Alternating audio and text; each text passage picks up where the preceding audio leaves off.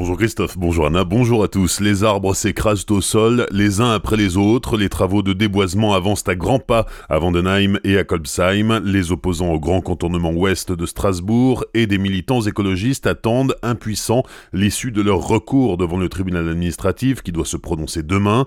Sur Facebook, l'adjoint au maire de Strasbourg, Eric Schulz, résume ainsi la situation. Ces arbres auront connu deux guerres mondiales, trois républiques et d'autres pages d'histoire. Ils n'auront pas résisté à la course au profit et à la folie destructrice des hommes malgré les avertissements. Honte à ceux qui portent ces politiques. Fin de citation. Hier soir, des centaines de manifestants se sont allongés devant la mairie de Colsheim en signe de protestation. Hier matin, la tension est encore montée d'un cran aux abords du chantier où de nouveaux engins de déboisement ont été livrés. Trois personnes ont été placées en garde à vue. La première aurait proféré des propos racistes envers un gendarme. Les deux autres se seraient rebellés. Vers 8h45, les forces de l'ordre ont eu recours au gaz lacrymogène, notamment la députée La République En Marche, Martine Vonner. Le maire de Kolbsheim, Danny Karcher, a brûlé son écharpe tricolore, clamant qu'il avait honte de la République et du gouvernement. Le parquet de Strasbourg ouvre une information judiciaire pour enlèvement et séquestration après la disparition de Sophie Le Tan vendredi à Schiltigheim. La jeune femme de 20 ans allait visiter un appartement dans le secteur de la route de Bischwiller. Elle n'a plus donné signe de vie depuis. La direction régionale de la police judiciaire de Strasbourg a été chargée de l'enquête. Un motard gravement blessé hier matin dans un accident avec une voiture à Molsheim. Le jeune homme de 16 ans a été évacué vers le CHU de Strasbourg.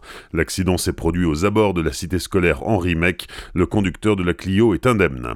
Un célestadien de 25 ans interpellé hier après-midi. Après plusieurs mois de cavale, le jeune homme est soupçonné d'avoir commis une série de vols à la roulotte en juillet 2017. Il a déjà fait de la prison et a recommencé à voler plus récemment encore. Pourtant, il n'a jamais quitté la ville et se cachait chez différents membres de sa famille. Pendant sa garde à vue, il a reconnu les vols, il a été écroué et sera jugé courant octobre. Un SDF hospitalisé en psychiatrie après avoir dégradé un calvaire, c'est le calvaire qui est à l'entrée quand on vient de Kinsheim.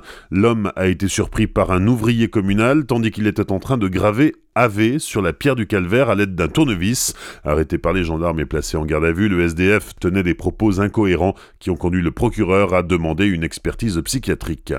Il a fait encore très chaud hier en Alsace, on a même frôlé le record de chaleur à Colmar où les thermomètres affichaient 32 degrés hier après-midi, 12 septembre. Pour les spécialistes d'Atmorisk, cela n'a rien d'exceptionnel mais c'est suffisamment rare pour le souligner.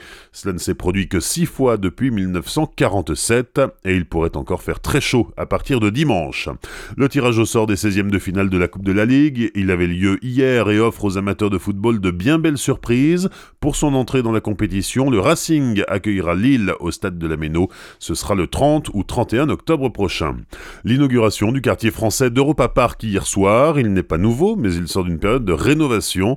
La sphère argentée d'Eurosat a subi un lifting intérieur et extérieur. Le Grand 8 comprend désormais deux circuits, l'un sur le thème du French Cancan, du célèbre Moulin Rouge et de ses danseuses, et l'autre autour de Valérian, le dernier film de Luc Besson, qui avait fait le déplacement accompagné de son épouse. Sur les réseaux sociaux, la présidente du conseil départemental du Haut-Rhin, Brigitte Klinkert, a félicité la famille Mac pour son succès et salué Europa Park comme un beau symbole de coopération transfrontalière. Bonne matinée et belle journée sur Azure FM, voici la météo.